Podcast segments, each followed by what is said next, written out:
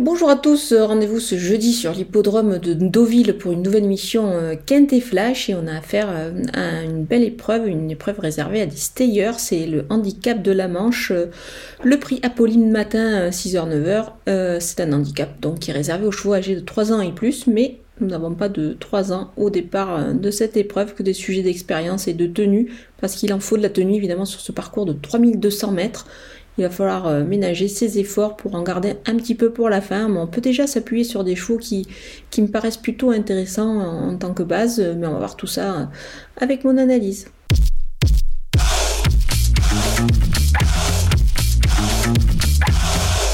On attaque avec mes bases et le numéro 3, Dojo. Euh, il a gagné son handicap cette année, c'était lors de sa rentrée justement, et ça sera le cas aussi jeudi. Je trouve qu'il est quand même bien placé au poids, notamment vis-à-vis de Orgris qu'il retrouve euh, ici dans cette épreuve. Il a pas mal d'atouts dans son jeu. Moi, je, pense qu'il est capable de pouvoir s'imposer ici. Le numéro 7, Pepper Trophy, euh, il a pris 3 kilos euh, sur sa récente victoire. C'était dans un quintet. Moi, j'ai bien aimé le style. Il s'imposait quand même assez plaisamment avec, je pense, de la marche pour pouvoir répéter dans cette catégorie-là. Alors certes, il découvre les 3200 mètres, mais euh, son entraîneur n'est pas spécialement inquiet. Moi non plus, je pense qu'il devrait pouvoir tenir la distance. Donc on va le garder très très haut. Le numéro 5, Alcuin, euh, le cheval est extra et je pense qu'il devrait pouvoir confirmer ici en 39 de valeur euh, ses récentes bonnes performances. Les opposants avec le numéro 4, Smile Makers. Je vais le reprendre car euh, je pense qu'il était un petit peu loin dans le parcours euh, la dernière fois, c'était dans, un handicap aussi. Euh, là, sur une distance un petit peu plus longue, je pense qu'il devrait pouvoir être avantagé. C'est pour cette raison que bah, je m'en méfie ici particulièrement. Le numéro 2, Orgris, il vient d'effectuer une petite rentrée qui me semblait sûrement nécessaire. Là, je pense qu'il va monter en puissance là-dessus et pouvoir réaliser une performance intéressante pour son retour dans le handicap. Il n'a plus couru à ce niveau depuis deux ans. Il, il, était alors pris en 40, là il est en 41, mais c'est un cheval qui a quand même pas mal progressé.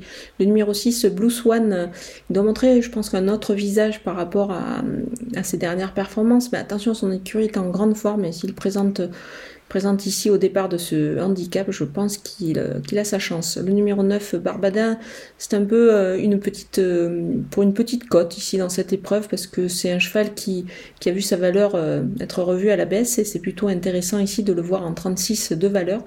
Il a l'occasion de, pourquoi pas bah, s'illustrer. Moi je pense qu'il est à suivre car il a la distance évidemment dans les jambes, on le sait.